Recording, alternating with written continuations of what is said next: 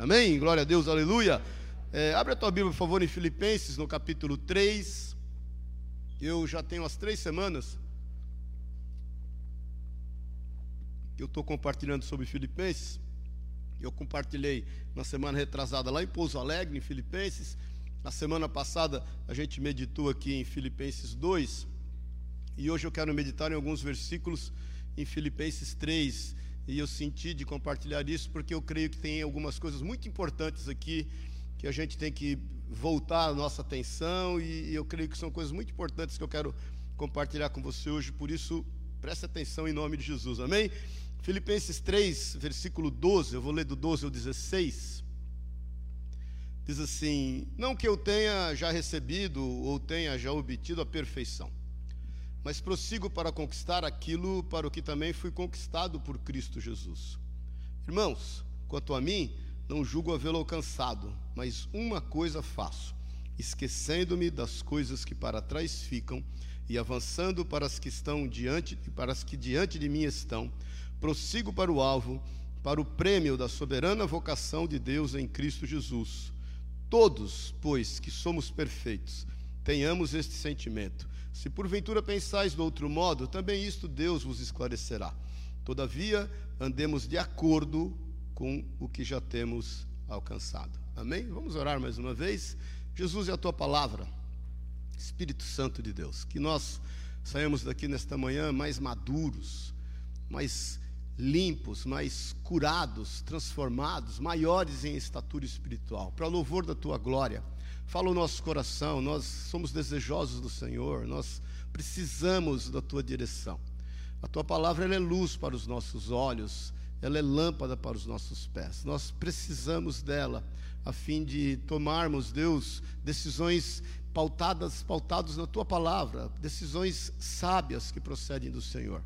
Vem nos limpar, vem nos curar, vem fazer com que essa palavra surta em nós o efeito que o Senhor bem quer, a ponto, Deus, disso gerar em nós um rio de água viva que flua do nosso interior, Pai. Que ela venha não só nos encher, mas que ela venha transbordar. E por onde a gente for esses dias, nós possamos estar transbordando desses rios de águas vivas, em função da tua palavra em nós. É o que nós pedimos em nome e na autoridade de Jesus, Senhor. Amém e amém. Amém? É, pode sentar-se. Semana passada eu falei, quando o apóstolo Paulo nos diz acerca do desenvolvimento da salvação, o quanto isso é importante, né? Porque muitas vezes a gente tem a visão do 3S, né? Estou é, salvo, estou sentado e por isso eu vou ficar sossegado. E, e, não é essa a proposta do Senhor para nós. A proposta do Senhor para nós é que a gente esteja desenvolvendo a salvação, fazendo bom uso daquilo que Deus nos permitiu. Eu sempre falo que se você tivesse num navio e ele viesse a naufrágio e tivesse com uma série de pessoas ali e, e enfim você se agarrasse aí num pedaço do navio e, e estivesse sobrevivendo, você ainda não foi salvo, você está sobrevivendo em alto mar, e, e aí, de repente, vem uma outra embarcação, e aí sim você é salvo, né? Você vem para dentro dessa embarcação, e você tem duas, duas decisões ali que você pode tomar. Aliás, você tem uma decisão em duas opções, né? A primeira opção é você ir para a terra correndo. Você falar para o cara ó, o seguinte: vai ancorar aí no primeiro porto, porque eu quero, pela experiência que eu tive e a dificuldade que eu passei, enfrentei, e os medos e, e, e, e o risco todo que eu vi, eu quero o quanto antes pôr o pé na terra. E a segunda opção é você estar no barco e falar o seguinte: tinha muita gente comigo e eles estão também à deriva e eu preciso ir buscá-los. E eu entendo, irmãos, que quem é salvo, ele, ele se preocupa com quem não é salvo. Amém? Porque senão é que eu te falo, você está salvo, sossegado e sentado. Está tudo resolvido e, e, e, é necessário desenvolver a salvação. Por isso que a semana passada nós meditamos sobre isso, né? E, e dentre muitas coisas que a palavra de Deus fala acerca de desenvolver a salvação, o foco que o Espírito Santo nos deu nessa semana que passou e que nós estivemos meditando durante a semana inteira é que é necessário que a gente tenha uma vida de oração, é necessário que a gente conheça a palavra de Deus, é necessário que a gente tenha comunhão. São três aspectos, dentre tantos, que são extremamente importantes para a gente desenvolver a nossa salvação e crescer no Senhor e na vontade do Senhor no meio em que a gente está vivendo. O, o, que eu quero compartilhar com você hoje é um, é um pouquinho diferente, é o quanto a gente vai desempenhar a nossa vocação. Você sabe, eu ministrei bastante um tempo aí, e vou voltar a falar nisso, e vai ser tema dos nossos discipulados, que a gente, obviamente, eh, tem que entender a nossa identidade, né? E quando a gente entende a nossa identidade, a gente entende que todos nós temos um chamado. E tendo o chamado, porque eu entendo que o chamado vem antes da vocação. Aí nós entendemos que nós somos vocacionados. Nós, em função do chamado, descobrimos as nossas vocações. E quando nós estamos descobrindo e praticando as nossas vocações, nós entendemos o nosso propósito. Então, muitas vezes as pessoas entendem, elas pensam assim: puxa vida, eu, eu, eu ainda não sei qual é o, o, meu propósito. Ora, é só você olhar para as suas vocações que você vai entender o seu propósito. Vocações nada mais são do que o, o conjunto de dons, a, a vocação é divina. É um conjunto de talentos, de capacitações, de dons que o Senhor te deu. E óbvio, quando você olha para as suas vocações, você vai entender o sentido, você vai entender o propósito. Existe algo a ser feito. Amém? E, e para você entender o seu chamado, óbvio, é a partir das suas vocações entender de onde você veio, que é a sua identidade. Então, tem algumas coisas importantes que eu quero compartilhar com vocês hoje aqui, o quanto a gente pode desenvolver e deve desenvolver essas vocações que Deus nos deu. Olha, o, o, o Dr. Miles Monroe morreu, né, aquele pastor da América Central, e é isso, né, Miles Monroe, né, e, e morreu no acidente de avião aí uns dois, três anos atrás. Ele dizia algo interessante, ele falou, não há nada pior na vida de uma pessoa do que ela morrer sem ter desempenhado tudo, toda a capacitação que está nela. Então, a gente entende que dentro de nós há uma nação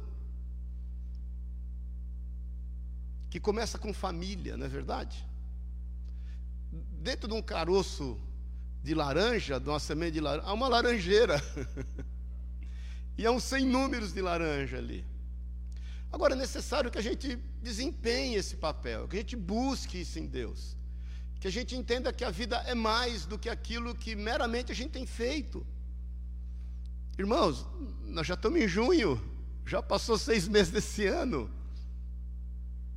E aí a gente ainda às vezes está administrando coisas que acometeram toda a humanidade, mas é a vida que segue, tem, tem muita coisa a ser feita estava conversando com o Márcio aí, glória a Deus, a, a, a economia já está voltando ao normal, o varejo está indo bem, as coisas estão acontecendo, mas se a gente se deixar levar por aquilo que está né, tomando os corações, a gente não vai desempenhar o nosso papel, a gente não vai pôr em prática a nossa vocação. Então tem alguns, algumas coisas, por isso que é importante aquilo que eu quero compartilhar com você hoje, para que a gente realmente cumpra o propósito. No versículo 12, na parte A do versículo 12 que nós lemos, Paulo começa dizendo assim: Olha, só antes de eu ler o versículo, Paulo, eu te falei a semana passada, ele está preso, possivelmente em Roma. Alguns estudiosos dizem que em Éfeso. É a partir da prisão que ele escreve essa carta a esses irmãos filipenses. E é uma carta de todas as cartas que Paulo escreve. Paulo escreveu 70% do Novo Testamento. É, uma, é, uma, é a carta de mais cunho pessoal que ele escreve. Você vê que é uma carta, ela é enviada a amigos ele começa no versículo 1 do capítulo 1 dizendo Paulo, servo de Cristo. Ele não, não, não traz sobre ele a responsabilidade de Paulo apóstolo. Ele está colocando amigos, ele está sentado a uma mesa, está compartilhando aquilo que está no íntimo do seu coração com pessoas que ele entende que são responsivas a esse sentimento e a esse amor. E ele diz aqui no versículo 12, na parte A, ele fala: Não que eu tenha já recebido ou tenha obtido a perfeição. O primeiro ponto que a gente tem que entender em relação a desempenhar o nosso papel e, e, e, e realmente desenvolver as nossas vocações é entender que precisa ser feito algo mais. É não se dar por satisfeito. Porque às vezes essa, esse, esse comodismo, irmãos, ele é falta de maturidade esse conformismo em relação a tudo que está acontecendo, quando a gente entende muitas vezes, até em função do passar da idade, você fala, não, já está bom do jeito que está, não quero mais mexer nisso. Eu, eu, eu entendo que nessa seara não dá para eu entrar, porque é algo que eu não consigo. E quando nós não buscamos uma alternativa, ou um tratamento, seja ele qual for, ou uma forma de, de, de, encarar aquilo que são barreiras diante de nós, que nos impede de caminhar e avançar e entender que algo mais precisa ser feito além daquilo que a gente já fez e além daquilo que a gente está tentando fazer. Porque tem essa também, quando nós nos deparamos com algumas dificuldades, e conte com elas, conte com elas, as dificuldades, eu vou te falar, elas são neutras. Dificuldade não é algo essencialmente ruim, nem algo essencialmente bom. Você é que vai fazer o uso devido das dificuldades que estão diante de você. Amém? Bom dia. Porque ou ela pode ter um cunho negativo e te fazer desistir, ou ela pode ter um cunho positivo e te fazer avançar. Você vai se aperfeiçoar para poder avançar. Ou você vai tomá-la como ensino para a tua vida, até porque você sabe que você tem alguém que zela pela tua vida, você sabe que o Espírito Santo conhece a tua constituição, você sabe que ele não vai permitir que você seja é, é, tentado ou passe por algo. O Senhor, veja bem, quando você passe, quando você passa por qualquer tipo de prova, é para que você seja aprovado. Essa é a visão do Senhor. Não é para que você seja reprovado. Então, é importante a gente entender isso, porque às vezes a gente se depara com algumas dificuldades e algumas barreiras, a gente faz uso disso para desistir. Para usar como muleta e dizer o seguinte: eu até tentei, mas aí eu penso comigo mesmo, para mim mesmo, será? Será que eu já tentei todas as possibilidades? Será que eu já extingui todos os recursos Será que eu já insisti? Irmãos, eu sempre fui vendedor desde menino, né? Eu comecei a trabalhar com 13 anos de idade, empacotador de supermercado.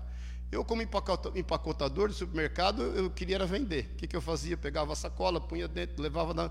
Eu queria vender serviço, atendimento, de olho na caixinha que a mulher ia me dar, porque eu estou levando a compra na casa dela. E sempre fui e, e busquei ser vendedor. A, a maior característica do vendedor é perseverança. Não é verdade? O Jorge, uma época, falou para mim que ele vendia é, é, coisa para carro em toda a periferia de São Paulo. É a perseverança. E você não precisa ter o, ter o talento comercial de ser é, vendedor para poder é, caminhar em perseverança. Não, o amor exige perseverança. Quem ama é perseverante.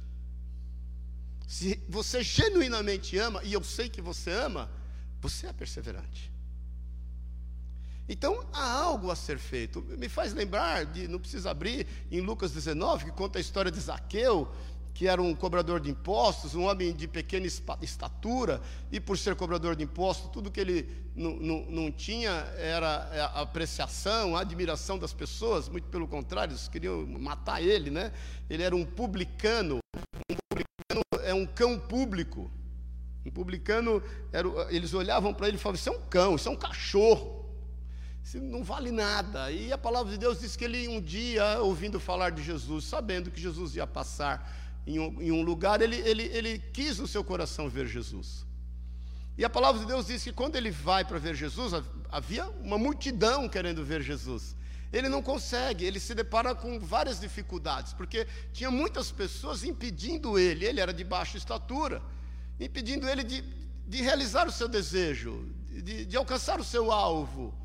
E ele, quando se depara com aquela dificuldade, ele não fica olhando para ela somente e, e, lamentando a vida, porque às vezes nós temos essa característica. Irmãos, às vezes eu vejo irmãos que estão chorando de frente de uma porta que se fechou e tem um sem número de portas abertas do lado, e, e ele não consegue enxergar. Quando você, deixa eu te falar uma coisa em nome de Jesus, quando você se depara com uma dificuldade, seja ela qual for, para, pensa e tira os olhos dela um pouco. Porque isso está te roubando foco, está roubando tua atenção. E aí a palavra de Deus diz que ele olha adiante da dificuldade, porque isso é importante a gente entender. O Espírito de Deus nos deu isso, essa, essa capacidade de olhar adiante do problema. E ele vê um sicômoro, que é uma árvore também pequena. Porque não adiantava ser uma árvore grande, ele não ia conseguir subir nela. E ele então sobe naquela árvore a fim de, de ver Jesus. Quando ele sobe a fim de ver Jesus, ele é visto por Jesus. E Jesus andando o vê. Ele só queria ver Jesus. Ele não queria ser visto por Jesus. O que me leva a entender que quando a gente busca em Deus uma forma de superar as dificuldades, entendendo que há algo mais a avançar, que há algo mais a ser feito, a gente é visto. E quando a gente é visto, um sem número de oportunidades, elas podem aparecer. Eu sempre falo, irmão, se Deus abrir uma porta, você se joga para dentro dela. Às vezes vai ser uma porta pequenininha, você vai ter que entrar meio que rastejando, meio que de joelho, meio que humilde, mas você não sabe o que tem do outro lado. Então ele é visto por Jesus, Jesus chama ele pelo nome na frente de todo mundo. Veja bem, nós estamos falando de um cachorro aos olhos dos homens, um cão público. E Jesus fala para ele: Zaqueu, desce depressa, porque compete a mim hoje estar na sua casa. A Bíblia diz que ele desceu, tem essa também, né, irmão? Pintou a oportunidade, vai à luta, né? Porque não adianta, né? Eu, eu, eu sou baiano, posso falar de baiano. De olhar e falar, não, amanhã, ó para aí, ó. Meu pai era baiano, né? Então filho de baiano é baianinho. Então, posso falar. E aí é o seguinte, ele, a Bíblia diz que ele desce dali apressadamente, depois você confira no capítulo 19 de, de Lucas, e com alegria prepara um banquete para o Senhor. Então, esse é, é, é, o primeiro ponto que eu quero que a gente entenda e amadureça nisso em nome de Jesus. Nós temos que ter uma posição madura, humilde, coerente, entendendo que há mais a avançar. A gente precisa crescer. Nós precisamos desempenhar o nosso papel, porque senão, irmão, você vai ficar sentado e sossegado a vida inteira. O Evangelho não é algo de só se receber, pelo contrário, o Evangelho é algo que nós recebemos e dividimos e compartilhamos, e quanto mais nós compartilhamos, mais nós buscamos aquilo que nós devemos compartilhar. O segundo ponto, diz aqui na, na, parte B do versículo 12 ainda, mas prossigo para conquistar aquilo que também fui conquistado por Cristo Jesus. O, o, que, que, nós, o que, que nos conquistou? Qual foi a forma que Cristo nos conquistou? Paulo está dizendo assim: eu prossigo para conquistar, presta atenção nisso, aquilo para o que também eu fui conquistado. O, o, o que Jesus teve que fazer para nos conquistar? Dois aspectos. Primeiro, ele foi perfeito. Irmãos, olha aqui, deixa eu te falar uma coisa. Muitas vezes a gente entende, a gente chama, inclusive, a oração do Pai Nosso como a oração de Jesus. A oração do Pai Nosso não é a oração de Jesus. A oração do Pai Nosso é um modelo de oração para nós. Por que eu te falo isso? Porque ali ele fala: perdoa os nossos pecados. Ele não teve pecado. Ele caminhou em perfeição. Qual outro aspecto que Jesus nos conquistou? O seu sacrifício. Então nós entendemos que uma vida de sacrifício, e, e uma vida de sacrifício diz respeito ao quanto a gente consegue dominar o nosso eu, a nossa alma e a nossa carne. Isso é sacrificial, esse é o, é, é o, tipo de amor que a palavra de Deus diz que é um amor parecido com aquele de Jesus, que é o que ele tem por nós, que é o amor ágape, você sabe, você tem o amor eros, que é o amor entre homem e mulher, glória a Deus por ele, que não falte fogo na tua cama com o teu marido, com tua mulher, em nome de Jesus, sempre, e se está faltando hora, porque Deus manda fogo, você tem o, o, amor fileu, que é o amor que nós temos uns para com os outros, né? A igreja de Filadélfia era a reunião daqueles que se amavam, Amém? E você tem o amor ágape, que é o amor sacrificial. Então Paulo está dizendo assim: olha, eu, eu corro para alcançar aquilo pelo qual eu fui alcançado. Eu, eu, eu quero me aperfeiçoar, ainda que eu tenha que exercer um amor ágape. Irmãos, poucas pessoas tiveram as experiências que Paulo teve, e ele ainda está dizendo: eu preciso mais. Poucos tiveram uma vida é, é, tão abnegada quanto a de Paulo, tão desprendida quanto a de Paulo. Ele diz assim: Eu preciso ainda entregar mais. Amém, querido? Porque uma avaliação madura é essencial para isso. Será que a gente está realmente buscando eh, a perfeição? E o nosso modelo de perfeição é Cristo, não é nenhum tipo de líder, nenhum tipo de. Irmãos, é bom, existem alguns, algumas pessoas que nós queremos nos espelhar nelas, mas nós temos que entender que elas também são falhas. E que há sobre nós talvez algumas características que não há sobre ela, e vice-versa. Mas o nosso modelo de perfeição é Jesus, ele, ele, ele é perfeito. E o nosso modelo de entrega também é o de Jesus. Então, mais uma vez eu te falo, quando você se deparar com algo que queira te impedir de avançar, você vai fazer disso bom uso e vai buscar uma estratégia para ir além, e indo além, entendendo que sempre tem mais para crescer. Amém, queridos? Porque a gente está aqui aprendendo a andar com Jesus por toda a eternidade, é isso que é o nosso papel. A gente se reúne na igreja para ser igreja fora da igreja, eu te falo isso inúmeras vezes. Porque, entenda assim, se a gente entende, presta atenção nisso, que a gente não precisa evoluir em algumas áreas da nossa vida, ou seja, isso quer dizer que nós já somos perfeitos, você não consegue conviver com ninguém mais. Você conhece alguma pessoa ressentida? Mas bem ressentida. Qual é a característica do ressentido? Ele se dá bem com todo mundo, você já percebeu? Ele conversa com ele, conversa com outro, ele abraça um, ele abraça o outro, e tudo. Mas existem algumas pessoas que ele anula na vida dele. Anula. E, e é impressionante que você fala assim, puxa vida, ele, ele, ele, é tão bonzinho aqui, é tão bonzinho ali, ela é tão boazinha aqui, mas assim, ou para comigo, assim, parece que eu não existo mais, parece que aquela pessoa não existe mais, ela não consegue. Porque é, a pessoa ressentida, entenda isso, no entendimento dela, ela é perfeita. E ela não aceita falha dos outros em áreas específicas da sua vida. E o problema do ressentido, do ressentimento, é que a água passa debaixo da ponte várias vezes. Ele ressente aquela situação. Um bom exemplo de não andar com ressentimento, já te falei isso algumas vezes, mas vou te lembrar de novo, é um cachorro. A gente devia imitar o cachorro. Porque o cachorro não ressente. O cachorro, você dá uma bronca nele, você bate nele, você põe ele de cabeça para baixo, você faz o que você quiser. Você sai de casa, mas não precisa dar dois minutos. Um minuto, você volta, ele está lá, banando o rabinho. Como se nada tivesse acontecido. Você anda com ele na rua e ele, né, na grade de outros cachorros, briga, rosa, depois ele volta, ele olha para outro cachorro, ele levanta a patinha, faz xixi.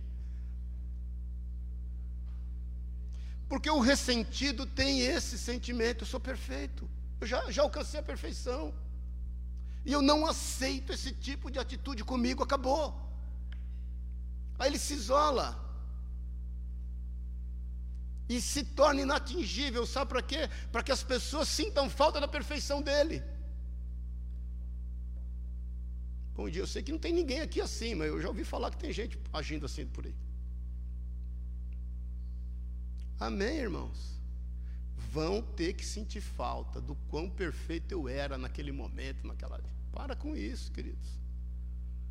Para com isso. Então, Paulo está dizendo assim: precisa alcançar mais, é, porque não tem perfeição, presta atenção no que eu vou te falar, que não possa andar junto com sacrifício. Amém. Se tem perfeição, tem que ter sacrifício junto. Porque você vai abrir mão daquilo que você entende que é bom para o bem comum. Porque aí é onde o amor entra, onde entra a perseverança, onde entra o ânimo longo, a paciência, onde você fala assim: puxa vida, ele não entendeu ainda, mas como eu estou um pouco mais avançado nesse processo, eu vou sentar com ele, eu vou sentar com ela e vou explicar como eu construí meu pensamento nisso, o como eu posso compartilhar e não virar as costas, porque eu entendo que ele não vai ter nunca maturidade para entender o como eu penso. Amém, irmãos? Eu sei que acontece isso em alguns grupos aí, talvez aqui não, né? Em algumas igrejas, em algumas famílias. Mas é importante a gente entender. Para a gente ir caminhando aqui no versículo seguinte, no versículo 13. Olha que coisa tremenda. Ele fala assim: Irmãos, quanto a mim, não julgo havê-lo alcançado. Mas uma coisa eu faço, esquecendo-me das coisas que para trás ficam, ficam e avançando para as que estão diante de mim. É, o entendimento de que há mais a ser conquistado nos leva a se desembaraçar daquilo que ficou para trás. Irmãos, eu não sei as experiências que você eventualmente teve, mas se o que ficou para trás não foi bom, a primeira alternativa é você tomar posse do perdão de Jesus para com a tua vida. Porque senão você fica remoendo e fica debaixo de um espírito de acusação e você não consegue sair nunca, daí você fica encalhado. Você já encalhou, alguém já encalhou carro na vida? Isso é desse tempo, de, às vezes ia para uma rua, né? Hoje em dia é tudo asfaltado, mas quem gosta de fazer trilha, quem, que você fica encalhado, que o trem não sai do lugar. Então, você encalha em algumas coisas que eventualmente você fez de errado e todos nós fizemos, e a gente não consegue estar tá debaixo daquele espírito de acusação. Então é o seguinte: aquele que está em Cristo é nova criatura. Aquele que tem a Cristo não está mais debaixo do jugo de condenação. É necessário que você receba o perdão. E, e, e se é possível, porque às vezes não é possível, quando você se lembrar de fatos que ocorreram e que te trazem peso, vai para o conserto. Procura as pessoas envolvidas. Tenta fazer da forma certa de novo. Age com perseverança, com amor, é, transpõe a dificuldade, persista de novo. Eu não sei você, eu, eu enquanto empresário quebrei três vezes. Mas é o seguinte, eu não tinha outra opção. Eu, eu podia ficar deprimido, como fiquei uma época, e pensando das bobagens que eu fiz, daquilo que eu não deveria, ou eu tinha que ir para frente e contabilizar. Estava falando com o Marcinho outro dia. Tem coisa que você tem que contabilizar. Errou, errou, perdeu, já era. Se Deus trouxer de volta, glória a Deus, mas eu não vou pôr meu foco nisso. Eu tenho, eu tenho muito mais a alcançar. Então, se as experiências não foram boas, e, e, e, você podendo, vai consertar. E sai debaixo do jugo da condenação, porque mais tem Deus para te dar do que o Satanás para te levar. Amém? Agora, se elas também, por outro lado, foram excelentes, foram para além de boas, para de ficar lembrando, irmão, senão fica com de velho. É uma coisa que eu tomo muito cuidado, já estou com 60 anos, se deixar, 61, né? Fico nessa conversa de velho, não, porque no meu tempo, não, porque quando eu fazia isso, não, porque quando eu tinha 20 e poucos anos, eu, às vezes eu me dou uma policiada, conversando com os mais novos, ou eu estou 43 anos no ramo, aí conversando com alguém do ramo, no meu ramo de ó, não, porque no meu tempo, não, porque aquele cliente, o cliente já morreu, já está enterrado, Jesus já levou ele. Eu... As coisas já passaram, irmãos. Porque senão também a gente não evolui só curtindo os louros daquilo que passou, a mais a ser alcançado. Então é o seguinte: o que passou, passou, quer seja bom, quer seja ruim. E a gente tem que avançar. Por isso que eu vejo que é tremendo, e, e ele fala isso de forma que nos vemos livres desse passado. É, aqui, perdão, o versículo está em cima aqui. Esquecendo-me das coisas que para trás ficam e avançando para os que estão diante de mim. V vamos embora, tem, tem coisas diante de nós todos os dias. Amém, querido? Então, nós, quando olhamos para frente, é, é o sentido pelo qual Deus nos fez para andar. Já te falei várias vezes, você vai andar para onde você olha. Se você olhar para o lado, você vai andar para onde? Se você olhar para trás, você vai andar para onde? Então, pra, o nosso papel é olhar para frente, é caminhar, é buscar, é um dia de cada vez, irmãos. Eu falei para você outro dia, eu gosto muito da ilustração do carro à noite, né? O, o, carro à noite, o farol do carro à noite, ele ilumina por quantos metros? 20 metros no máximo, 30 metros no máximo. Mas você anda milhares de quilômetros de 20 em 20 metros, de 30 em 30 metros. Então, vamos avançar. O desafio de Paulo é esse: é imaturidade, é entender que tem muito a ser feito. É, não adianta, irmãos, a gente, ah, porque eu já tentei pregar o evangelho para fulano, para ciclano, para beltrano, não deu certo, mas vai dar ainda, persiste, não desiste dele, não desiste dela, não pare de orar por ele, não pode orar por ela. Às vezes você fala, Senhor, quanto mais eu oro, pior fica. Isso é, é, é natural. Teve irmãos que nós oramos por 14 anos, meu, meu cunhado, ah, os pais do Murilo que, que meu sobrinho aqui que ministra louvor, que hoje são pastores lá em Pouso Alegre, 14 anos nós oramos por eles. 14 anos. Quanto mais orava, pior ficava. O Márcio e a Márcia, que são pastores aqui, oramos por eles cinco anos. E, eu, e quantos outros? Então, nós temos que alcançar, deixar as coisas para trás ficaram e avançar para aquilo que o Senhor tem para nós. Irmãos, há uma nova história a ser escrita. Amém, queridos? Há uma nova história a ser escrita todos os dias. E isso é extremamente importante. Versículo 14, ele diz assim, já caminhando para o final, diz assim: prossigo para o alvo, para o prêmio da soberana vocação. Isso eu quero rapidamente aprofundar com você. Irmãos, prosseguir para o alvo é constantemente entrar para o jogo. Você não vai ganhar se você não entrar para o jogo. Quem não quer brincar não desce para o play, não é isso? Nós temos que. Você não vai ganhar se você não entrar no ringue. Você não vai ganhar se você não for à pista.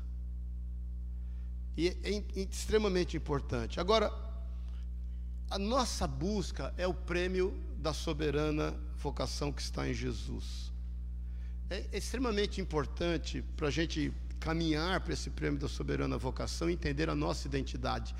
Existe uma, uma, uma dúvida no mundo que assola a vida de várias pessoas há muito tempo. Quem sou, de onde vim e para onde eu vou? Você já ouviu falar isso? Isso é extremamente resolvido na nossa vida. Nós viemos de Deus. Nós viemos de Deus. O céu, deixa eu te falar aqui, olha, olha para mim, irmãos. Não quero acabar com nenhum sonho de criança teu. Não quero acabar com nenhum, nenhuma ilusão. Eu sei que você já não acredita em Papai Noel. Amém? Eu sei que você também não acredita em Saci Pererê. Mas o céu não é o seu destino. O céu não é o teu e o meu destino. O céu é a nossa origem. É de lá que nós viemos.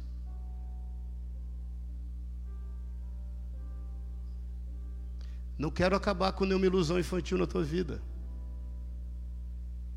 Se alguém aqui morrer antes do cumprimento de todas as coisas, você vai estar num lugar com o Senhor, no meu entendimento, na nossa teologia, vivo, ciente de todas as coisas. mas num lugar de eternidade, onde não tem tempo de limite espaço, ou seja, tudo é num segundo. Caso você venha a morrer antes do cumprimento de todas as coisas, você vai estar com o Senhor e num segundo você vai estar aqui de volta. Nós vamos reinar com Cristo nesta terra que Ele está regenerando. É aqui que nós vamos reinar.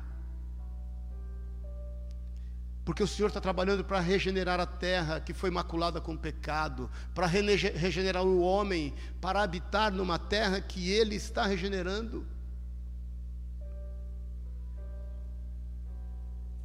Quando Paulo diz que a busca é dessa soberana, dessa tangível, é tangível, irmãos, posição que nós temos, Importante entender isso. O prêmio da soberana vocação de Deus. Em, a vocação aí é de Deus, não é a nossa. Ela está em Cristo Jesus que nos dá essa, essa, essa eternidade, essa autoridade disso.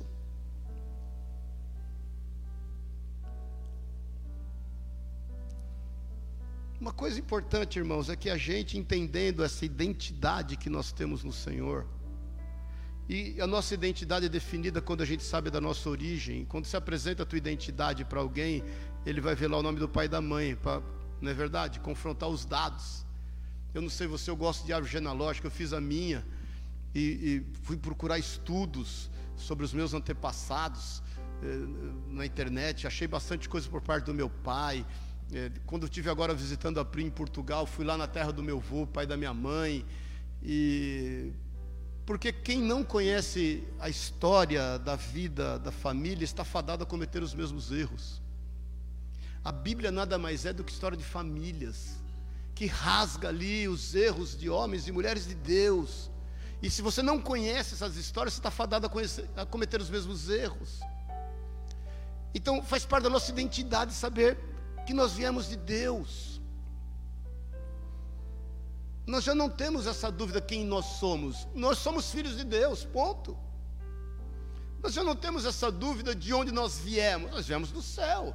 Irmão, deixa eu te falar uma coisa. Por que, que tem uma luta grande às vezes em nós? É porque a gente está querendo fazer do nosso humano um ser espiritual melhor. Vê se você está na mesma página que eu. Aí você fica lutando, você jejua, você ora, você bate a cabeça na parede, você dá esmola para cego, você faz o bem para as pessoas, no afã de querer ser um ser espiritual melhor, essa carne humana não vai conseguir, querido, não vai conseguir. Você é um ser espiritual que habita num corpo humano, é diferente.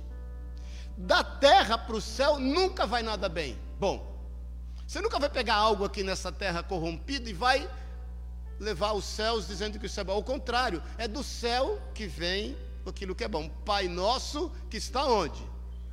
Venha o quê? Jesus no ensino fala assim: que a gente vá para o teu reino. Que a gente vá até os céus e aí fique. Ele está dizendo o quê? Ore. Ele está nos ensinando a orar. Venha o teu reino. Então, é do céu que vem coisas boas a fim de restaurar aqui. E aí onde é o nosso papel? Já que você sabe quem você é, porque você é filho e filha de Deus, já que você sabe de onde você veio, porque você veio do céu, irmão, e vou te falar, não foi um, um, um, um erro de, de voo. Não tinha onde pousar, pousou em você. Deus te conhece desde o ventre da tua mãe. Ele já te chamava pelo nome. Porque aí você fala assim, puxa, parece que eu estou num corpo errado. Só se o Satanás quer tomar seu corpo. O corpo é certo. É esse jeitinho mesmo. E já que você, por conta de saber a sua origem, aí você vai saber para onde você vai, qual é o seu destino, e o seu destino é o reino. Nós temos é que manifestar o reino. Foi nisso que os, que os irmãos em Antioquia foram chamados a primeira vez cristãos. porque vieram debaixo de uma adversidade, de uma série de dificuldades, foram perseguidos e, e estiveram ali em função da morte de Estevão e a grande assolação de Saulo na época, foram perseguidos, foram para Antioquia e como que eles manifestaram o reino na Antioquia? Eles abriram um comércio, eles foram trabalhar nas empresas. Antioquia na época tinha 500 mil habitantes. Antioquia, na época, foi a primeira cidade com uma avenida iluminada no mundo. Nós estamos falando de dois mil anos atrás. E aí esses irmãos começaram a trabalhar, começaram a montar comércio, começaram a dar fruto, começaram a fazer o bem com o bem que eles conseguiam. Começaram a compartilhar as suas casas, a dividir as suas, as suas, as suas posses, a, a dividir os seus talentos, a receber irmãos. Aí eles começaram a cuidar dos desfavorecidos, porque os romanos rejeitavam os seus filhos ou filhas muitas vezes, porque duvidavam da paternidade e punham no lixo. E eles iam lá, pegavam essas crianças no lixo e criavam como se fossem seus filhos. Eles estavam manifestando o reino. E porque eles estavam manifestando o reino, eles foram chamados cristãos. E o sufixo ão é inho, é, é, é cristinho.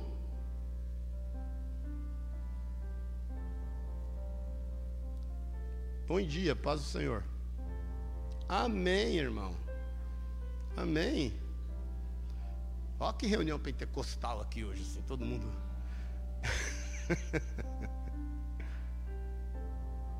Entende que a gente precisa avançar? Entende que a gente não pode se acomodar e que você pode manifestar o reino no seu trabalho?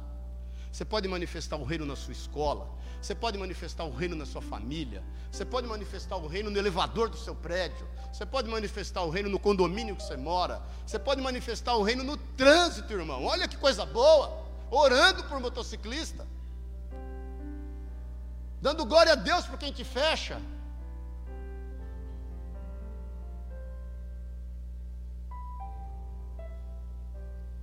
Amém, querido. Você pode manifestar o reino prosperando. Sabia disso? Glória a Deus, você está prosperando. Está crescendo na empresa que você trabalha, ou tá, a tua empresa está crescendo, está gerando emprego, está sabendo dividir. Isso é prosperidade. E você pode manifestar o reino prosperando. Você não vai conseguir manifestar o reino na dificuldade.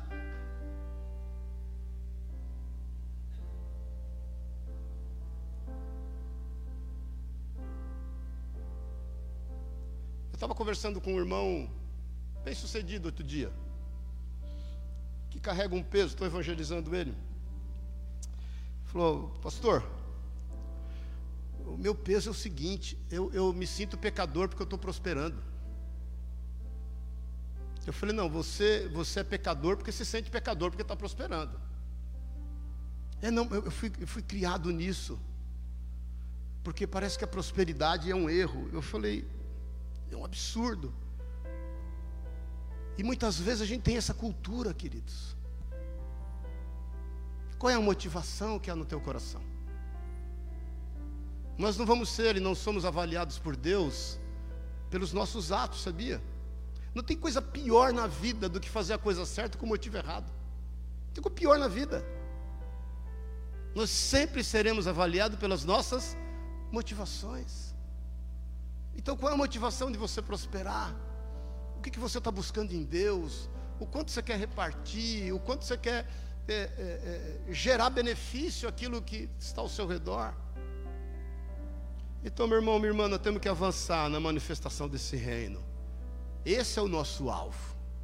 Esse é o prêmio da soberana vocação que a gente tem buscado.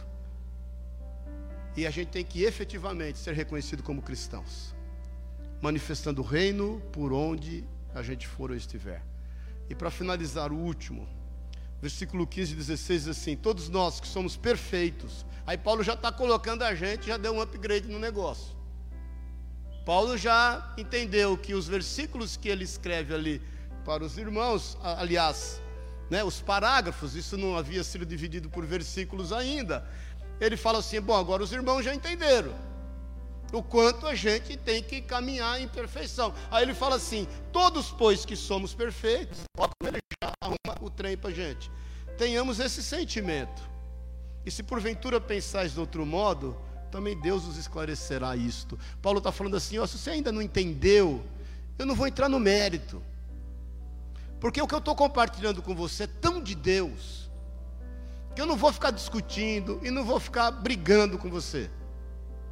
Deus vai te esclarecer, o Espírito Santo vai te esclarecer. É isso que é a vontade de Deus. E o 16 ele diz assim: Todavia andemos de acordo com o que já alcançamos. Ele fala assim: Você só não desiste daquilo que você já alcançou. Se você ainda não consegue entender que você tem que caminhar além da adversidade, e entendendo que algo mais precisa ser feito, precisa ser alcançado, se você, se você ainda não consegue entender que você tem que buscar sempre uma rota de saída, a fim de alcançar o seu objetivo, ainda que fique um pouco mais longa a viagem, não importa. Se você ainda não entendeu que você tem que realmente buscar essa perfeição, que Cristo é esse modelo e que não há perfeição que não haja sacrifício envolvido nela. Se você ainda não entendeu que você não tem que caminhar em ressentimento e que você inclusive tem que tolerar aqueles que são ressentidos, porque no entendimento deles eles já são perfeitos e o nosso papel é amá-los. E agora que você já caminha para essa perfeição, Agora, se você ainda acha que alguns processos precisam amadurecer, não desista daquilo que você já chegou até aqui, do entendimento que você já teve até aqui, e você parte daqui para frente. Amém, queridos. A gente foi comissionado para isso, para manifestar o reino de Deus. E aí nós podemos sim fazer a oração do Pai Nosso com toda a liberdade. Porque nós sabemos que o Pai é nosso. E porque Ele é nosso, Ele é Emmanuel, Deus conosco. Ele não é Deus comigo, Ele é Deus conosco. E nós podemos desejar isso. Venha a nós, venha a nós o teu reino. Seja feita a tua vontade aqui na terra. E qual é o padrão que o Senhor vai implantar nesta terra, como é nos céus. E como vai ser minha vida? O pão nosso de cada dia. Não andeis ansiosos coisa alguma, com aquilo que é vez de comer, com aquilo que é vez de vestir. Olhe os pássaros, olhem as flores. Nem Salomão, com toda a sua glória, se vestiu como os lírios do campo. Então, o pão nosso de cada dia nos dai hoje. Não nos deixe cair em tentação. O Senhor conhece a nossa constituição. O Senhor sabe até onde a gente pode suportar. O Senhor sabe até, até qual a diversidade que eu estou em condições de enfrentar. Mas, Senhor, se a adversidade for além daquilo que eu possa suportar, me livre do mal. Me livre de todo mal porque eu creio no teu amor. Me livra de todo mal. Por quê? Porque teu é o reino. É, perdoa também os meus pecados. Eu, eu reconheço que eu tenho pecado, que eu preciso ser aperfeiçoado. Assim como eu tenho compreendido os que estão ao meu redor e tenho perdoado o pecado dos outros, Senhor, eu, assim como eu entendo que nem todos podem entregar a mim aquilo que eu exijo, não há perfeição entre nós. Por quê? Porque teu é o reino, o poder e a glória para sempre. Amém? Vamos ficar em pé em nome de Jesus.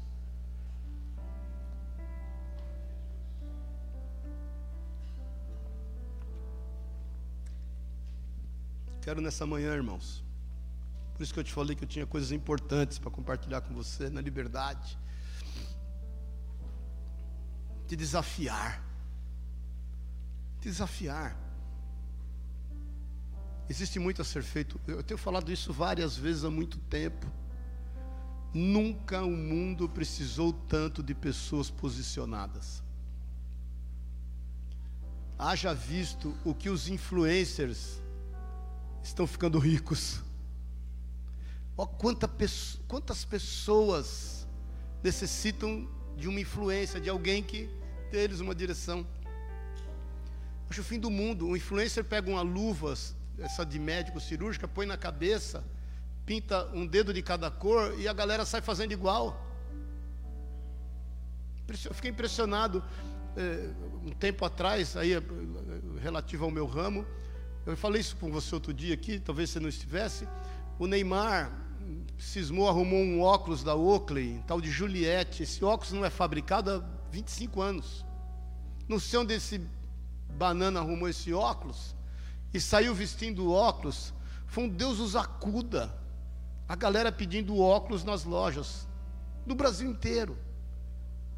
E o cliente ficava bravo. Não, como é que não tem? O Neymar está usando, eu sei lá onde ele desenterrou estranho. Ele roubou de algum cemitério esse negócio. Não fabrica, a fábrica não faz mais, não tem. Hoje um influencer faz qualquer coisa, irmãos. Não, não, com todo respeito, outro dia eu tentei ver, eu tentei ver, nós já vamos por oração já, só abrir meu coração aqui. Mas eu tentei ver, porque todo mundo fala que é engraçado, que é legal, que é bacana. Eu, ah, vou, até os meus meninos. Aí fui ver um negócio do Whindersson, nem sei falar o nome desse bicho, né? Que Deus o abençoe. O Whindersson Nunes, né? Fui ver um pedaço no Netflix. Gente, eu com a Sueli, uma hora eu olhei para ela, eu falei, meu, eu não consigo achar engraçado nada disso aí que ele está falando.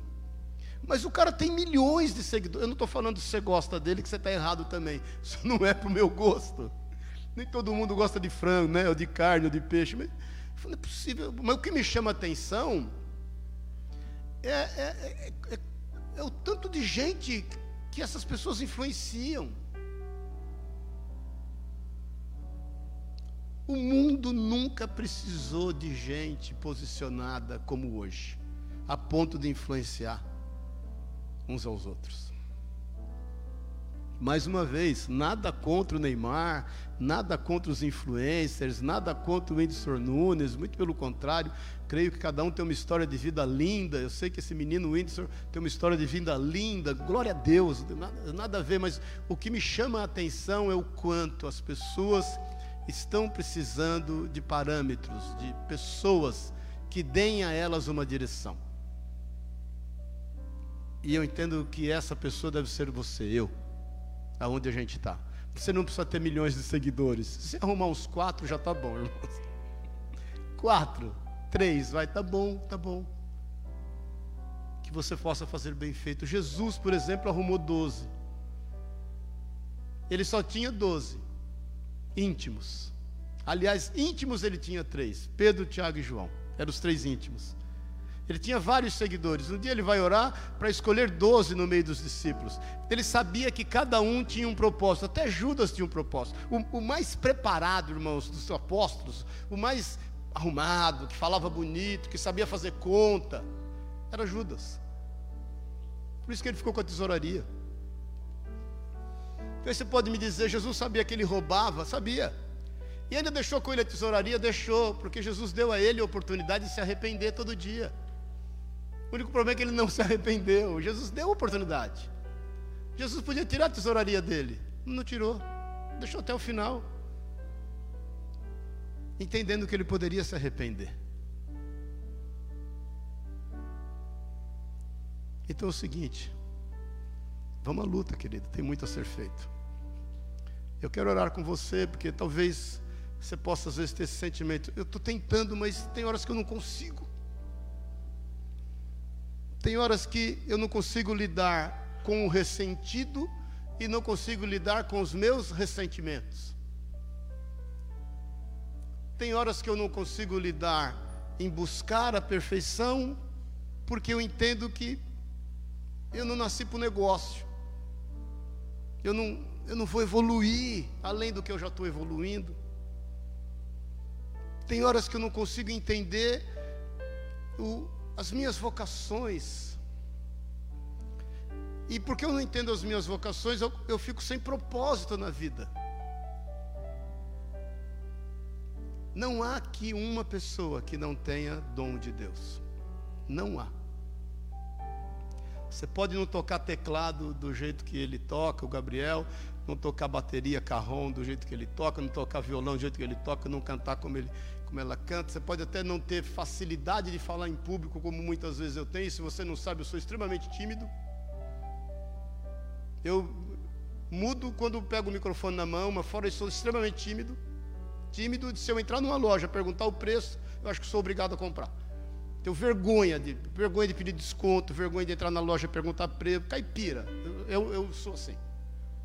Mas, mas você tem talentos melhores do que esse, inclusive. Olhe para essas vocações. Essas vocações são resposta ao seu chamado. Cumpra o seu propósito. O seu propósito são respostas às suas vocações. E aí você vai ver que nós vamos ver o Senhor reinar nessa terra e nós com Ele juntos. Um dia, irmãos, olha aqui para mim, para terminar.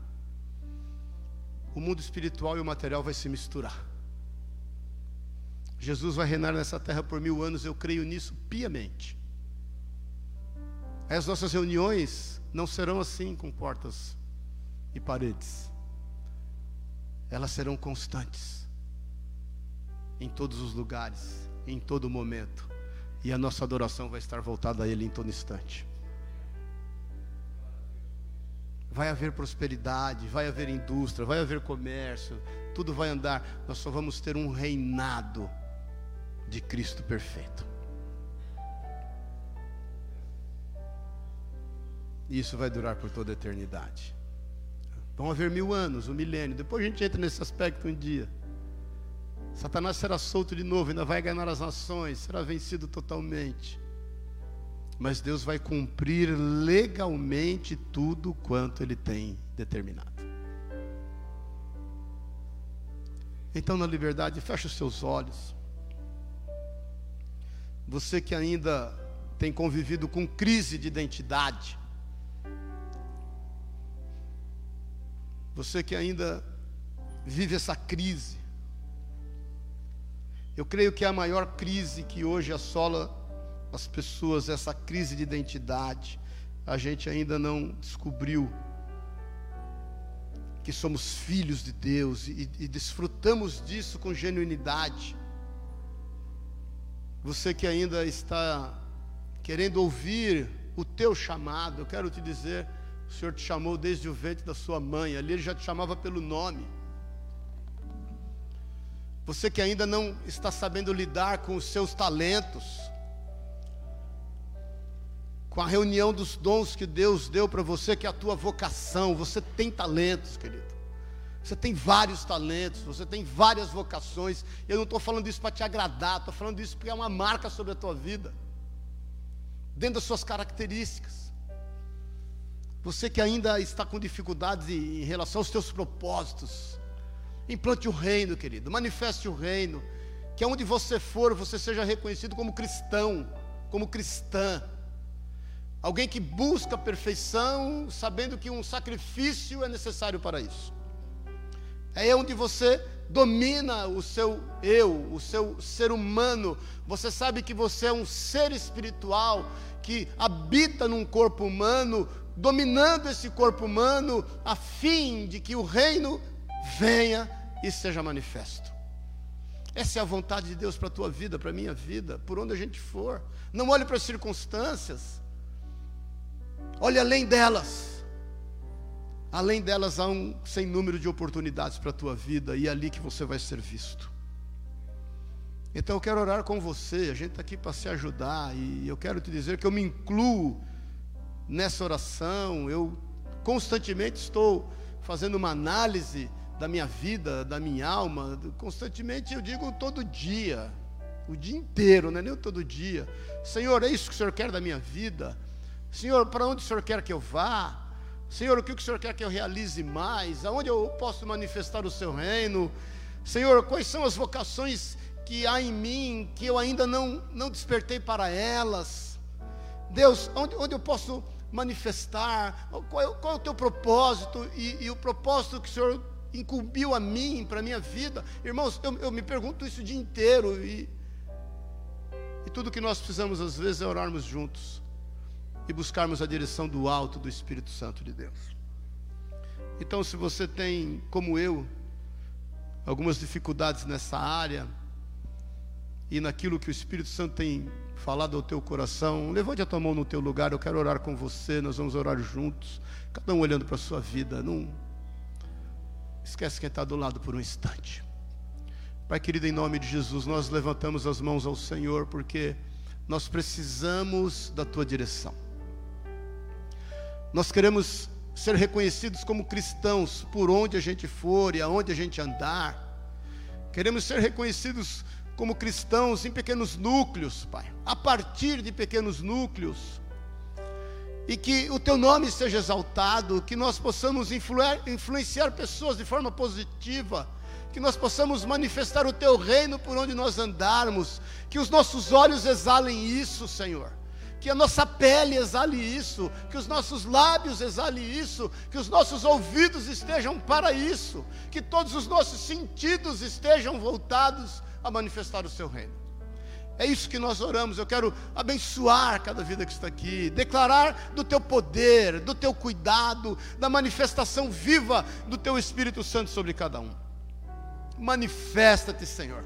Manifesta-te, Senhor, na vida de cada um de nós. Que nós tenhamos uma semana abençoada e, e abençoadora que nós tenhamos um mês de junho extremamente abençoador. Nós queremos abençoar pessoas, abençoar vidas, compartilhar de vida, compartilhar do teu amor. Nós não queremos nos calar. Por isso, eis-nos aqui, envia-nos a nós. Manifesta o teu reino em nós e através de nós. É o que nós te pedimos nesta manhã, juntos, em concordância, ligando na terra e nos céus, em o nome de Jesus, que é o nome que está sobre todo nome.